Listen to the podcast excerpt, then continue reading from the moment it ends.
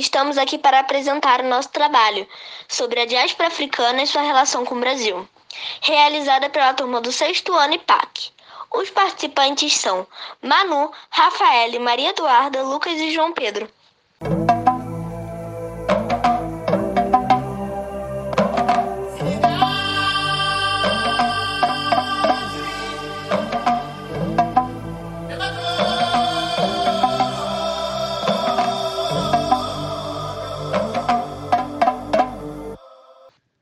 Africana é um nome dado a um fenômeno histórico e também social, caracterizado pela imigração, que também foi forçada de homens e mulheres do continente africano para outras regiões do mundo. E este processo foi marcado pelo fluxo de pessoas e culturas através do Oceano Atlântico e pelo encontro e trocas de diversas sociedades e cultura. E o processo da diáspora africana constituiu em uma trama complexa que envolveu desde a captura do, dos homens e mulheres em diversas sociedades africanas. Que triste, né, Duda? Tirar alguém do próprio país à força. Nós entrevistamos o professor Norton Ribeiro. Ele é graduado e mestrado em História Política pela UFF professor das redes municipal e estadual de Petrópolis, membro do Instituto Histórico de Petrópolis e autor do livro Petrópolis Cidade Operária. Bom, a diáspora, esse termo tem a ver com uma dispersão, né? um deslocamento forçado, ou às vezes não, mas basicamente forçado, né? de alguns povos para outras regiões, outros continentes que não são é, continente de, de, sua origem. No caso do Brasil, houve uma diáspora africana, né, do, dos africanos na época colonial para cá como escravizados. Né?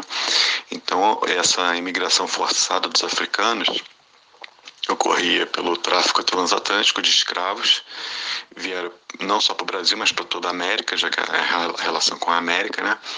É, tanto a América do Norte, América Central e, e, e aqui no Brasil principalmente. Uh, aqui uh, essas famílias africanas acabaram eram todas separadas, né, e eram vendidas como objetos, né, de, de é, para serem escravos nas fazendas é, que produziam toda a América, né? Em cada região tinha sua peculiaridade de produção e cada época também mudava, né? Então o Brasil começou com uma produção de cana de açúcar bem forte, depois veio o período da mineração, né? Não que as outras tipos de produções tenham acabado, mas e aí no século XIX veio o café, todas elas utilizavam mão de obra escrava. No sul dos Estados Unidos também houve é, a, a, mão de obra escrava ela foi mais utilizada a partir do século XVII, é, principalmente nos, nas plantações de algodão, né, em outros tipos de plantações. Na América Central, também utilizada na plantações de, de tabaco, etc. Então, todo esse movimento de diáspora significa essa imigração forçada de um continente para outro, né, de um povo que não pertencia a esse continente, e no nosso caso da América, os africanos trazidos como escravos e aqui contribuíram para a formação da nossa identidade cultural e do nosso próprio povo. Agora iremos nos aprofundar neste assunto com o Lucas. Lucas, o que foi a diáspora africana?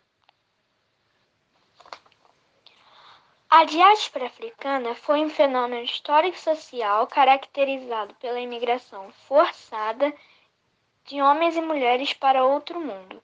Eles eram capturados na África e escravizados em outros países. Esse fenômeno começou por volta de 1502 e teve fim em 1855, quando aconteceu o último desembarque de negros em Serinhaém, no interior de Pernambuco. Os africanos obtidos para escravidão eram prisioneiros de guerra, revendidos ou eram capturados em emboscadas elaboradas pelos traficantes. Eles vinham aprisionados nos navios negreiros e viajavam em péssimas condições por um a dois meses. Os escravos trazidos para o Brasil pelos portugueses vieram de duas regiões do continente africano. Da região de Moçambique, Congo e Angola vieram os bantos, importante grupo étnico das regiões Centro-Sul e Nordeste da África.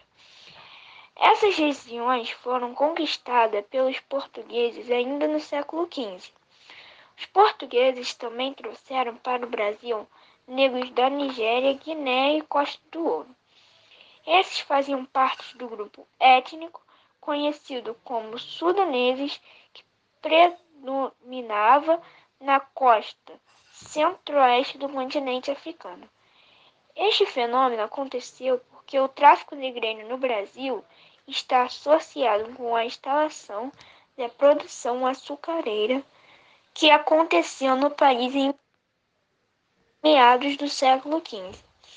O tráfico de africanos com o objetivo de escravizá-los tem relação direta com a necessidade permanente de trabalhadores dos engenhos e também com a diminuição da população de indígenas. Duda, como ocorreu a captura dessas pessoas?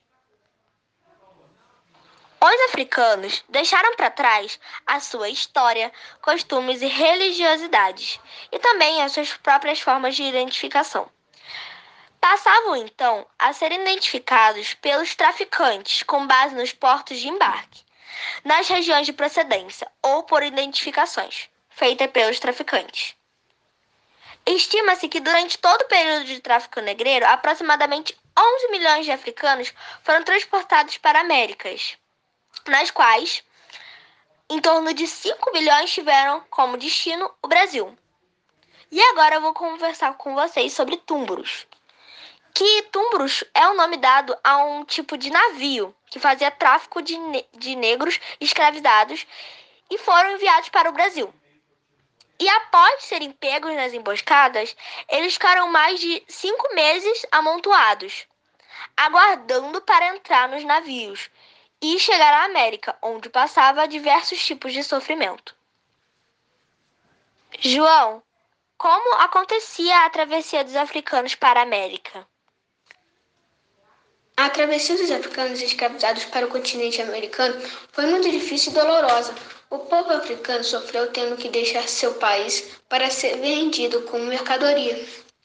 Outros países ganharam dinheiro, como o tráfico de escravos navios ingleses, franceses, holandeses e brasileiros. Ficavam no porto esperando sua carga humana. Em 1515 foi embarcado o primeiro navio negreiro e o último em 1866. Navio negreiro é o nome dado ao barco que transportava os negros escravizados. Eles vinham para trabalhar na América entre os séculos XVI e XIX. Até o início do século XVIII, antes das leis que começaram a proibir comércios de escravos, os negros eram tratados como uma mercadoria através de um navio negreiro. Os escravos chegavam em novos lugares e durava cerca de dois meses. E se tivesse tempestade, poderiam durar muito mais. Os escravos ficavam presos em porões onde eram amontoados e acorrentados, porém eram deixados os escravos se exercitar em alguns momentos, pois eles teriam que chegar bem, pois viriam para trabalhar. Os donos dos escravos colocavam muitos escravos nos navios para ter mais lucros. As mulheres se jogavam dos navios como os filhos, porque elas preferiam morrer do que virar escravas. As mulheres que se repelavam apanhavam para servir de exemplo. A alimentação era bastante restrita e recebiam pequenas porções de farinha e carne seca e um pouco de água, que era rara. Até mesmo entre a, tripula a tripulação, os escravos ficavam enjoados e as fezes e urinas eram feitas dentro do navio. com certas frequências, eram limpos com água do mar e vinagre, a fim de suavizar os odores.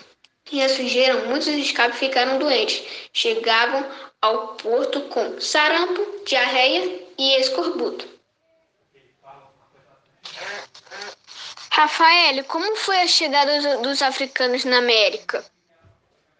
Na visão do sistema escravocrata, bastava aumentar a mão de obra escrava para que houvesse o aumento da produção. Os africanos eram trazidos à força para serem escravizados, e as condições de viagem eram extremamente desumanas, e os poucos relatos que existiam da forma como os africanos eram trazidos para a América reforçavam isso, e quase 5 milhões de africanos foram transportados para a América. As maiores concentrações de escravizados as maiores concentrações de escravizados ocorriam nas seguintes regiões: Caribe, América Central, Norte da América do Sul, Litoral nordestino, Litoral do Sudeste e interior de Minas Gerais. Os americanos passavam um tipo de óleo nos africanos para eles parecerem mais saudáveis e serem vendidos. Os africanos, depois de serem feitos prisioneiros, eram levados a pé até portos para serem revendidos para os portugueses. Nos portos, eles eram marcados com ferro quente para serem identificados e de qual comerciante eram. Eles eram trocados por mercadorias valiosas. Manu, quais foram as consequências e impacto da diáspora africana do Brasil? Então, Rafael, agora eu vou falar um pouco mais sobre as leis que aboliram a escravidão aqui no Brasil. Uma das primeiras leis foi a Lei do Ventre Livre, e por meio desta lei, os senhores de escravos tinham o direito de libertar os filhos de escravos com 8 anos de idade em troca de indenização. Essa lei decretava que todos os escravos nascidos no Brasil a partir de 1871 seriam considerados livres. Já a segunda lei foi a Lei dos Sexagenários. Essa lei era o conceito de alforria para os escravos que tivessem mais de 60 anos, porém ela possuía condições bem rígidas. Escravos que eram beneficiados com a libertação deveriam trabalhar por três anos para seus senhores como forma de indenização.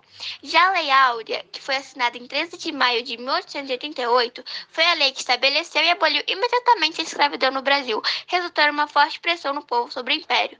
E como ficou a vida dos escravos após a Lei Áurea, uma aglomeração de pessoas com as realizações de passeatas e grupos abolicionistas, muitos escravos acabaram abandonando as fazendas se mudaram para outras ou para a cidade. Porém, a África trouxe diversas comidas muito populares aqui no Brasil durante esse período de escravidão. As mulheres negras eram responsáveis pela culinária, o que ajudou a espalhar a influência africana em nossa culinária. Junto com eles, aprendemos a fazer vatapá, feijoada, cocada, pamonha, entre outros. E se tornou o nosso famoso acarajé, é claro, que se tornou patrimônio nacional. Já as músicas, instrumentos como bateria, atabaque, cuica, murimba, também são patrimônios culturais africanos que fazem parte da cultura brasileira Na verdade, o birimbau é um instrumento musical usado para gerar ritmo dos passos da capoeira. A capoeira é uma mistura de dança com artes marciais que foi muito praticada e ainda é pelos escravos e pelos africanos no período colonial. Agora, gente, infelizmente chegamos ao final do nosso podcast. Até o próximo. Atravessamos o mar Egeu, um barco cheio de fariseus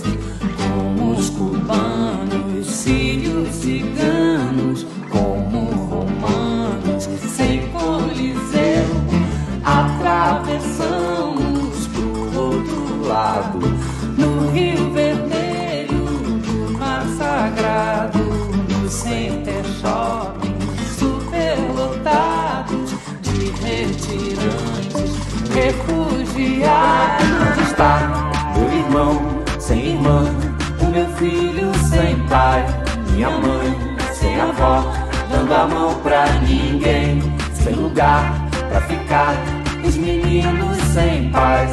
Onde estás, meu senhor? Onde estás? Onde estás?